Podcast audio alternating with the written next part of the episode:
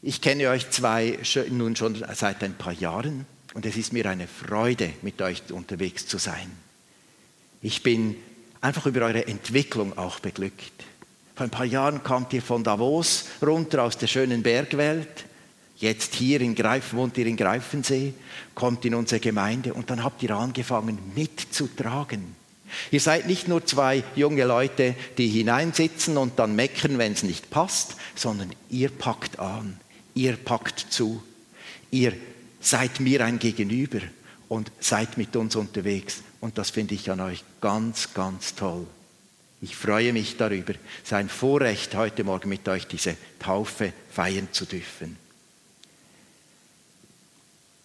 Am letzten Donnerstag war, war meine Frau und ich bei Familie Kurtic und wir haben gehört, durch was für Schwierigkeiten eine Familie gehen muss, die sich hier bewirbt, Asyl zu bekommen. Es sind so viele Schwierigkeiten, Drücke, Bedrängnisse.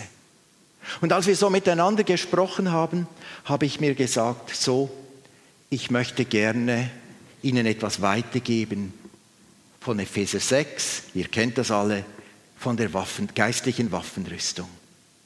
Die gute Botschaft heute heißt nämlich, Jesus gibt euch eine Ausrüstung.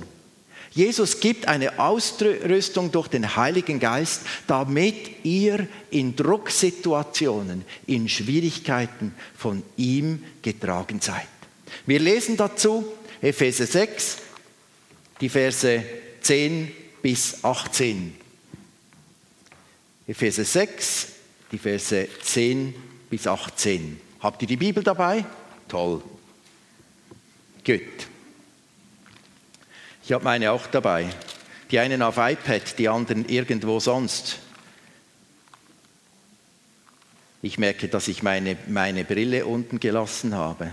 Aber meine Arme sind noch lang genug, das ist immer das Gute. Kannst du sie ra raussuchen und mir geben? Ich fange an bei Vers 10. Zuletzt, zuletzt seid stark in dem Herrn und in der Macht seiner Stärke. Zieht an die Waffenrüstung Gottes, danke. Damit ihr bestehen könnt gegen die listigen Anschläge des Teufels.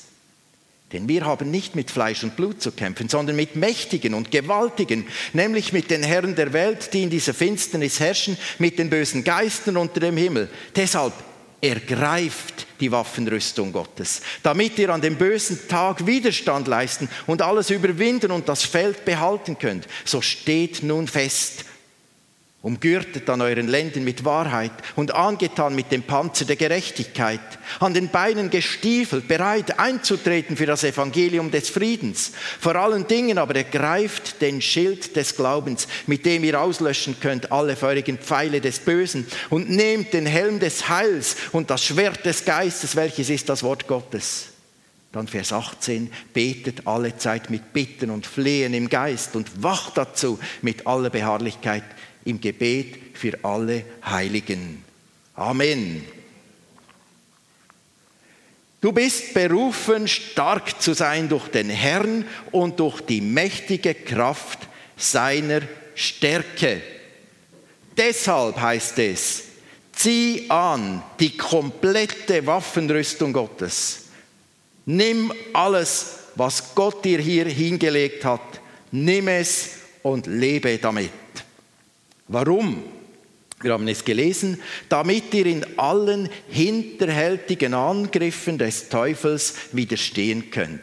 Hinterhältige Angriffe des Teufels. Wenn du Griechisch könntest, dann würdest du sehen, dass dieses Wort hinterhältige Angriffe im Griechischen heißt Methodaiais, Methoden. Hast du gewusst, der Teufel kämpft mit Methoden. Er geht methodisch vor. Es ist zum Beispiel ganz klar, er wird dich nicht angreifen dort, wo du stark bist. Er wird dich dort angreifen, wo du vermeintlich stark bist. Das ist ein Unterschied. Er wird dich dort angreifen, immer wieder, wo deine Schwächen sind. Mag Stolz sein, mag Überheblichkeit sein, was auch immer. Dort hat er die Möglichkeit, dich anzugreifen. Und Jesus weiß das. Der Heilige Geist weiß das. Ich lese zurzeit das äh, Andachtsbuch von Oswald Chambers, mein Äußerstes für sein Höchstes. Gestern war auch so ein Abschnitt drin. Du musst wissen, dass du immer angegriffen wirst. Der Teufel verschont dich nicht. Er verschont nur diejenigen, die sowieso zu ihm gehören. Jesus hat es auch ausgedrückt in Johannes 10, äh, Vers 10. Dort heißt es, ein Dieb kommt nur, um zu stehlen, zu schlachten und umzubringen. Das ist die Situation. Aber das andere ist auch die Realität. Ich, Jesus, bin gekommen, damit sie das Leben und volle Genüge haben sollen. Johannes 10, Vers 10.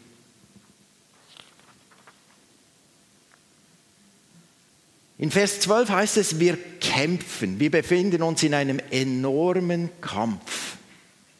Und das Wichtigste darin ist, wir kämpfen nicht mit Menschen.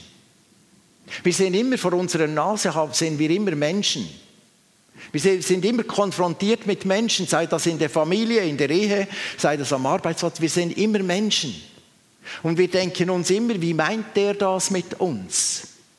Und dann muss er nur noch irgendein Wort sagen oder etwas machen und wir nehmen uns schon in Acht vor diesem Menschen. Und die Bibel sagt uns, wir kämpfen nicht mit Menschen. Menschen sind nicht das Problem.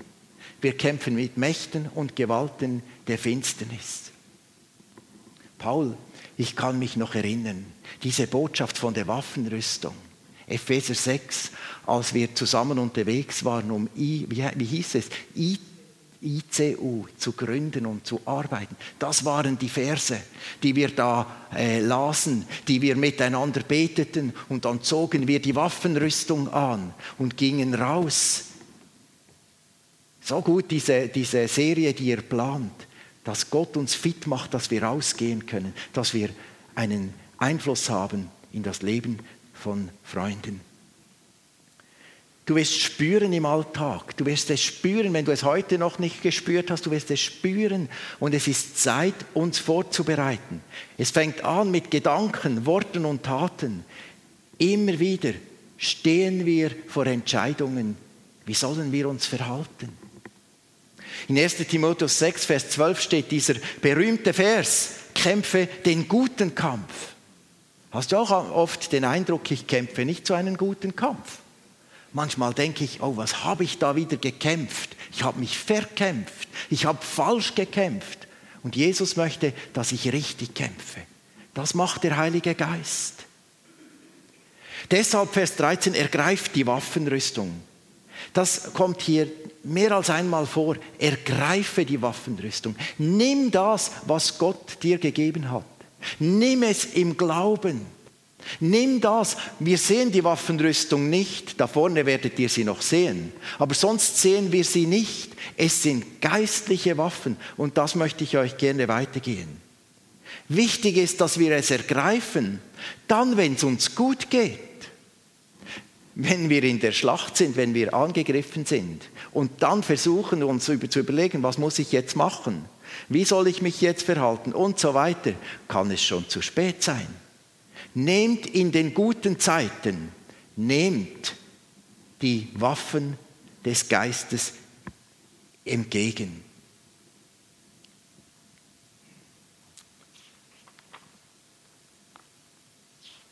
Ich muss da ein bisschen weitermachen. Gut, die nächste.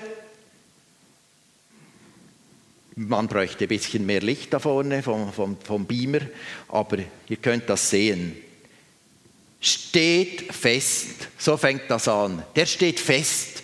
Er steht auf dem Fundament Jesus Christus. Steht fest und nimm den Gurt der Wahrheit. Umgürtet eure Lenden. Wahrheit in Bezug, was, was ist, was drückt Wahrheit aus in Bezug zu diesem Bereich? Mein bestes Fernmeldesystem mein echter, mein bester Freund, den ich habe, ist hier. Meine, mein Gedärme. Wenn ich in einer schwierigen Situation bin, aber hier oben merke ich es noch gar nicht. Hier unten wird es wahrgenommen. Kennt ihr das auch? Bin ich allein? Hier unten verkrampft es sich, hier unten arbeitet es und brodelt es und ich muss mir überlegen, was ist los? Das hat mich jahrelang gestört. Aber dann eines Tages, es war in Uster, bin, war ich unterwegs mit dem Auto und es hat so rumort und ich fuhr raus mit dem Auto auf einen Parkplatz und habe gesagt, was ist los? Was ist los? Hier oben weiß ich es noch nicht. Und ich kann euch sagen, was ist los? Ich bekam Antwort. Ich wusste genau, dieses Problem macht dir Mühe. Und ich habe gesagt, danke vielmal. Das nutze ich jetzt in meinem Leben. Das ist etwas Gutes, Großartiges. Die Wahrheit, die mir hier gegeben wird. Er hat den Gurt, auf dem Gurt steht wahr, Wahrheit. Er zieht den Gurt der Wahrheit an. Ein anderer Bereich ist ganz klar die Sexualität, Wahrheit. Bin ich wahr in der Sexualität, in dem, was ich fühle, empfinde oder nicht empfühle, in dem, was ich tue? Im Zusammenhang auch mit meinen Augen, bin ich wahr in meiner Sexualität? Gegenüber meiner Frau zum Beispiel. Bin ich wahrhaftig? Das Tolle ist, in all diesen Gegenständen der Waffenrüstung Jesus ist dieser Gurt der Wahrheit. Jesus ist die Wahrheit. Er ist es. Und er befreit mich von falscher Scheu und, und, und vor falschen Schamgefühlen. Ich darf wahr sein in dem, was ich empfinde, in dem, was ich will und in dem, was ich nicht will. Gott hilft mir dabei. Ja, wir gehen einen Schritt weiter. Hier im gleichen Vers heißt es, ergreife den Panzer der Gerechtigkeit. Ergreife den Panzer der Gerechtigkeit. Wer bin ich eigentlich? Wer bin ich? Was sagen die Leute über mich? Vielleicht rühmen sie mich, aber was denken sie im Herzen? Vielleicht verurteilen sie mich. Vielleicht finden sie mich den Letzten. Jesus ist meine Gerechtigkeit. Was sagt er zu dir? Das andere, was mir zum, äh, einfach da noch geschenkt wurde, zum Panzer der Gerechtigkeit, der ist hier. Der Panzer der Gerechtigkeit. Kennt ihr das, dass ihr ein hartes, bitteres Herz bekommt? Panzer der Gerechtigkeit schützt mich davor, dass mein Herz hart wird. Wir alle, wenn wir älter werden, stehen in der Gefahr, dass wir sagen, das habe ich schon erlebt, das habe ich auch schon erlebt, das habe ich abgeschrieben. Ich äh, ziehe mich so zurück in meine Festung und das reicht. Das reicht mir ja. Ich habe es ja gut. Jesus möchte, dass wir viel offener leben können. So gut, dass er uns den Panzer der Gerechtigkeit ge gegeben hat. Dass mein Herz nicht bitter wird. Dass ich in den Enttäuschungen nicht einfach den Löffel weg, wegwerfe, sondern er mir hilft. Jesus, du bist meine Gerechtigkeit.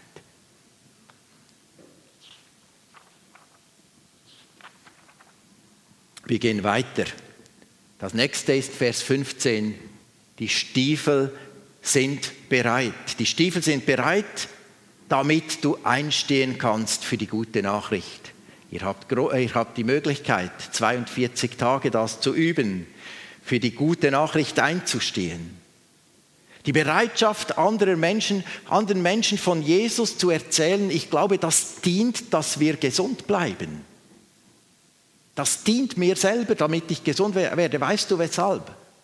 Wenn du anderen Menschen von Jesus erzählen willst, dann wirst du nicht darüber äh, reden, über die 144.000 und ob die jetzt gerettet werden oder nicht oder wie das geht und was zuerst kommt, die Entrückung oder die Heiligung oder der Friede mit Gott oder was, das spielt alles keine Rolle.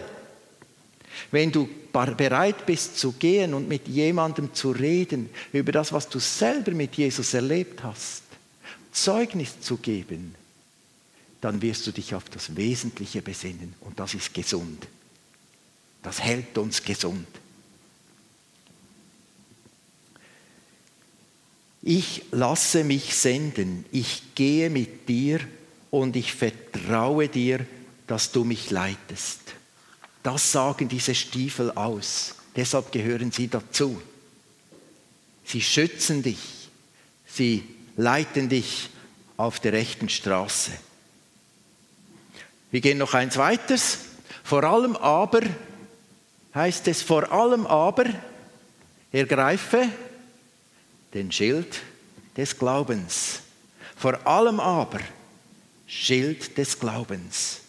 Wir wissen aus Hebräer 11, es ist unmöglich, Gott zu gefallen ohne Glauben. Der Glaube gibt uns den Halt. Glaube in Jesus, der persönliche Glaube, dein Vertrauen in Jesus Christus ist dein Schild gegen die feurigen Pfeile. Hallo? Musst du steuern ins nächste? Ich kann nicht. Denk wieder daran, feurige Pfeile. Satan benutzt andere. Satan benutzt andere mit Worten, mit Taten, mit Geschwätz, mit weiß ich was allem, feurige Pfeile zu werfen. Es sind nicht andere Menschen. Es ist die, das, die Konstruktion des Bösen, die hinter dem, dem ist. Wenn du dich allein auf deinen Verstand verlässt, wirst du scheitern. Wir versuchen immer wieder unsere Probleme in den Griff zu bekommen. Das reicht nicht. Wir müssen dorthin kommen, dass wir merken, ich habe keine Chance. Ich schaffe das allein nicht. Ich brauche diesen Schutz, einen mächtigen Schutz des Glaubens von Jesus Christus. Das nächste ist, ja, was hat er in der Hand? Wunderbar, den Helm des Heils, den Helm der Rettung. Und jetzt zieht er ihn an. Jawohl. Der Helm gibt dir Schutz in deinen Gedanken. Jesus ist dieser Schutz. Jesus ist diese Hoffnung. Ich habe diesen Helm im letzten Jahr ganz real erlebt. Ich bin Gott so dankbar. War ein schwieriges Jahr letztes Jahr. Im Sommer in den Ferien da äh, war ich zusammen mit meiner Frau unterwegs und plötzlich in der Nacht kamen grausame Schmerzen. Ich hatte einen Bandscheibenvorfall und man musste dann irgendwie organisieren, von dort wieder wegzukommen und ich landete dann direkt im Balgrist, wo sie dann nach etlichen Tagen operierten. Und in dieser Zeit funktionierte mein Helm des Heils, mein Helm der Hoffnung. Und ich bekam ein Sätzli, ein Sätzchen von Gott. Und das hieß, dir wird nichts mangeln. Punkt. Nicht mehr, keine langen Sätze. Dir wird nichts mangeln. Und ich kann euch sagen, in dieser notvollen Zeit wurde ich so gestärkt, hat Gott mir so geholfen, dir wird nichts mangeln. Das ist für mich der Helm des Heils. Dir wird nichts mangeln. Auch wenn du da jetzt durch Operationen und weiß ich was alles durchgehen musst, dir wird nichts mangeln. Gott hilft, leitet meine Gedanken auf die richtige Ebene. Du bist gerettet und du hast eine große Zukunft mit Jesus Christus. Das nächste, ihr wisst das, Das Schwert des Geistes, jawohl. Du magst deine Bibel dabei haben, du magst sie auf dem Smartphone haben oder auf dem iPod oder wo auch immer. Das ist alles wunderbar. Aber wo muss die Bibel sein? In meinem Herzen, danke.